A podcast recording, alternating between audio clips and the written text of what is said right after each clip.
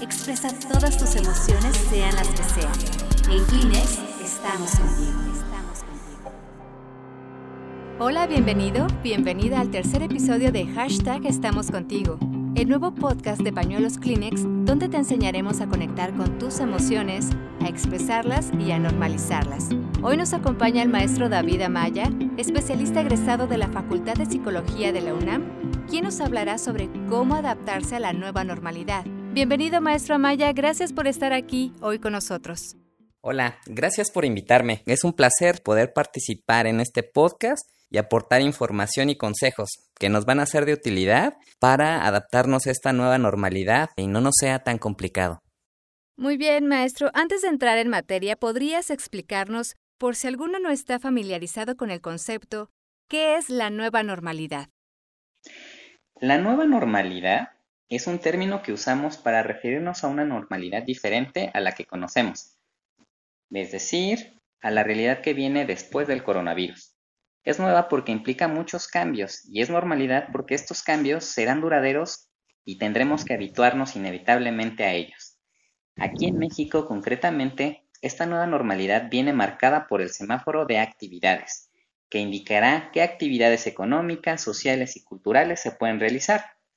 Por otro lado, quiero añadir que el que haya concluido la Jornada Nacional de Sana Distancia no significa que podamos dejar de lado las condiciones esenciales de seguridad sanitaria, como el lavado de manos, el estornudo de etiqueta, el confinamiento voluntario, el distanciamiento social y el uso de cubrebocas. Es muy importante extremar cuidados ya sea al regresar al lugar de trabajo o al quedarse en casa si es posible, para así poder permanecer en nuestra nueva normalidad. Así es, la nueva normalidad no significa que ya no vaya a haber riesgos, y no solamente en la cuestión de salud física. A nivel emocional, maestro, ¿qué desafío supone esta nueva normalidad?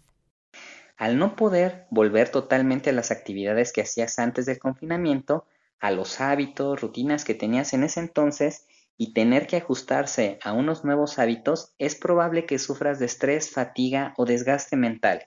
Las causas pueden ser muy diversas, desde teletrabajar hasta hacerte cargo de las tareas del hogar o del manejo de tus emociones o las emociones de personas a tu cargo.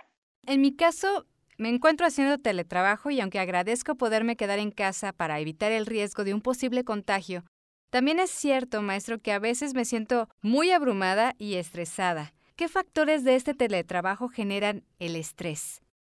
El primero sería el uso excesivo de la tecnología. Ahora hemos incrementado en especial las videoconferencias. Este confinamiento eh, nos ha llevado a que sea una herramienta fundamental, casi obligatoria tanto para el teletrabajo, permitiéndote hacer reuniones laborales a distancia, también para estudiantes que asisten a sus clases virtuales. El problema de las videoconferencias en reuniones laborales es que muchas veces tienen un horario de inicio, pero no de cierre, provocando que las reuniones que antes tenían un tiempo limitado ahora se vean alargadas. También ocasionan la pérdida del lenguaje corporal, cosa que dificulta en muchas ocasiones la comunicación y nos puede llevar a la frustración. Y por supuesto, aumentan irremediablemente el número de horas que pasas delante de una pantalla. Así, las reuniones que antes usabas para de alguna manera desconectarte interactuando con otras personas y descansando de tu computadora y de la pantalla, ahora se sustituyen por más tiempo delante de estas. Por otro lado, está el hecho de estar trabajando en un espacio que no está diseñado para ello. En este caso, tu casa. Las dimensiones, el compartir con otras personas, el no disponer de ergonomicidad necesaria influyen de nuevo en aumentar tu nivel de estrés. Finalmente, y no menos importante, está la falta de recreos o espacios destinados a desconectarte. Al permanecer en un mismo ambiente es más difícil tener ese momento de descanso y desconexión. Por lo tanto, la suma de todos estos factores te hace sentir extenuado, molesto y sin energía, provocando este desgaste mental. ¿Y qué podemos hacer, maestro, para aliviar este desgaste mental y poder realizar un teletrabajo más efectivo? Para empezar, es importante que nosotros tengamos expectativas claras de qué supone en concreto tu teletrabajo. Es decir, todas las partes deben saber qué se espera de tu trabajo en casa. Esto incluye tus condiciones de empleo, tu disponibilidad horario, cuándo empiezas y cuándo acaba tu jornada, cómo se va a supervisar la evolución del trabajo y el informe de los resultados, y por supuesto que todo esto se respete. También es importante el poder controlar tu tiempo, tener una buena gestión de la flexibilidad que te ofrece el teletrabajo para hacer tus tareas en el horario y en el lugar que más te convenga, es básico para que tu teletrabajo sea eficaz. De esta forma puedes organizar tu trabajo en función de tus responsabilidades personales, como pueden ser cuidar de tus hijos, de tus padres de edad avanzada o de familiares que pudieran estar enfermos. También es fundamental que crees tu propia estrategia personal para trabajar mejor. Esto incluye establecer un espacio de trabajo tranquilo y tener una disciplina particular para limitar tu tiempo. Hay que reservar horarios específicos para tu descanso y tu vida personal. Quiero poner énfasis en este punto porque en general el teletrabajador tiende a excederse en este trabajo, más que cuando está de forma presencial. Por extraño que parezca, esto se debe a que dejan de existir las barreras físicas entre el teletrabajo y la vida privada, y es fácil acabar mezclando estas. Así es, a mí me pasa que al no tener que desplazarme a otro lugar, Muchas veces los horarios se desvanecen y acabo trabajando hasta tarde sin darme cuenta e incluso no como en mis horarios habituales o como mientras sigo trabajando, solo por el simple hecho de estar en casa, maestro. Exacto. Estar en un ambiente en el que normalmente no trabajas, como es tu caso, puede tener un efecto negativo en tu rutina. Por otro lado, también es común enfrentar la procrastinación, es decir, postergar este trabajo que no te apetece hacer en ese momento, lo que te lleva a realizar otras actividades que nada tienen que ver. Y al estar en casa, tienes muchas otras actividades que puedes realizar en lugar de trabajar. Este sentimiento puede llegar a paralizarnos y muchas veces haciendo mal uso de la tecnología. Así es, ¿a quién no le ha pasado que dice voy a estar unos minutos pero pasa horas en el celular viendo redes sociales? En este caso, maestro, ¿qué podemos hacer para limitar el uso de la tecnología? Algunas de las recomendaciones que suelo dar, por ejemplo, son establecer la duración de las reuniones por videoconferencia de antemano. Cuando ésta sea extensa, tomar nota en forma manuscrita y hasta seguir las charlas, cuando sea posible, solo por audio, para no saturar la vista. Otro gran recurso es el movimiento. Con la llegada del coronavirus, ha aumentado el sedentarismo, es importante que te puedas mover en espacios reducidos.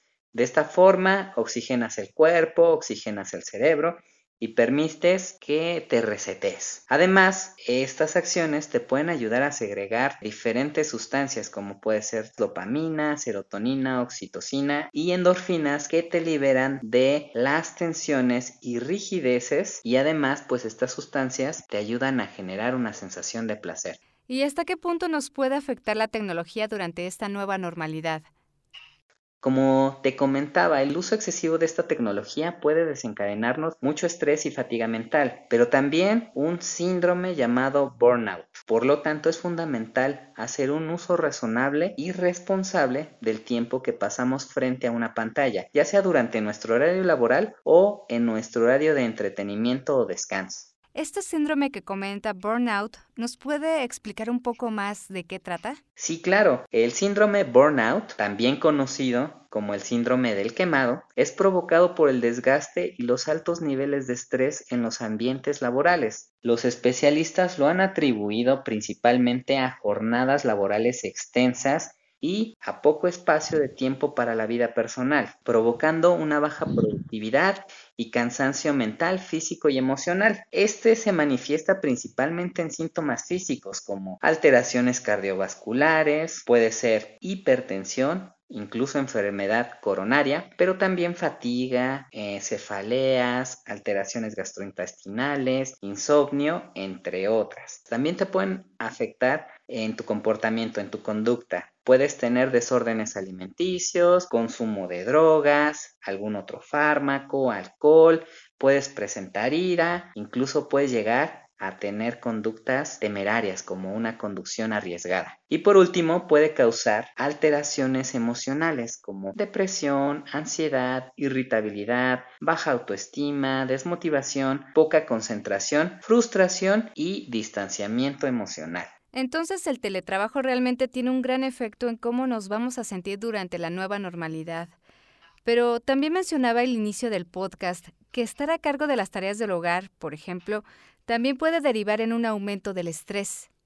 Así es, el cansancio por fatiga, el burnout, no es exclusivo del empleo. La situación actual ha hecho que pasemos más tiempo en casa y en consecuencia se ha visto incrementada no solo las tareas del hogar, sino también el cuidado de los hijos. Por desgracia y desafortunadamente estas tareas son llevadas a cabo generalmente por mujeres y muchas de ellas además de esto tienen que cumplir con su empleo. Esto puede generar una situación de sobrecarga importante y por ello es fundamental considerar una redistribución equitativa de las tareas del hogar y de los cuidados de niñas y niños, personas enfermas según sus necesidades y la disponibilidad de las personas adultas a su cargo. ¿Qué es importante tomar en cuenta a la hora de hacer esta distribución equitativa de las tareas? Bueno, hay que tomar en cuenta eh, principalmente que las mamás suelen tener la responsabilidad de mantener la estabilidad emocional de la familia. Y durante la cuarentena y ahora en esta nueva normalidad, esta tarea se puede complicar debido a sentimientos de miedo, estrés, incertidumbre, tensión, aburrimiento, entre muchas otras. Por ello es importante que esta tarea sea también responsabilidad de otras personas adultas que estén en nuestro hogar, es decir, que cada adulto pueda responsabilizarse de sus emociones, teniendo espacios para compartirlas de manera sana y al mismo tiempo acompañar a niñas y niños en el manejo de sus emociones. Recuerda que todas estas labores son responsabilidades de toda la familia y su distribución equitativa es la mejor manera de asumirlas. Estoy totalmente de acuerdo, pero ¿cómo puedo fomentar la participación de mis hijos en las labores del hogar?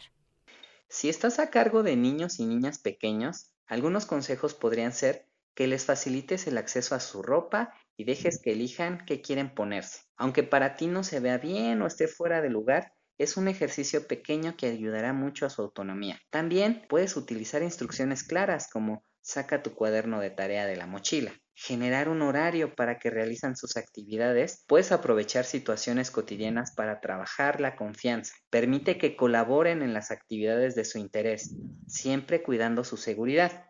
Algunas actividades pueden ser poner la mesa o ayudarte con tareas de limpieza u ordenando la casa. Y si hay niñas y niños de diferentes edades, facilita su participación de manera equitativa, considerando sus diferentes necesidades y forma de participación. Ahora, si por el contrario vives con adolescentes, te recomiendo que dejes que participen en la toma de decisiones de sus actividades cotidianas. Bríndales toda la confianza que te sea posible y hazles saber que le acompañarás y respaldarás para que así puedan tomar decisiones que consideren importantes. Otro consejo, a la hora de negociar con ellos es importante intentar generar conversaciones y escuchar con apertura antes de responder, pero siempre ten una postura firme acerca de lo que es y no negociar. Maravillosa información, maestro. Y para terminar, ¿nos compartiría algún otro consejo para gestionar de mejor manera la nueva normalidad? Sí, creo que la mejor manera de adaptarse a la nueva normalidad es observándola, viendo qué te gusta y qué no te gusta de ella, qué te hace sentir, para así poder realizar cambios y ajustes que te permitan manejar mejor tus emociones. Pues muchas gracias maestro por estos consejos. Aquí terminamos el tercer episodio del podcast hashtag Estamos contigo de Pañuelos Kleenex. Muchas gracias por escucharnos de nuevo y te invitamos a escuchar los demás episodios si es que aún no lo has hecho. Escríbenos tus dudas, comentarios o temas que te gustaría que tratáramos en nuestras cuentas de Facebook e Instagram. Kleenex México. Y recuerda que sientas lo que sientas, en Kleenex estamos contigo. Expresa todas tus emociones, sean las que sean. En Kleenex estamos contigo.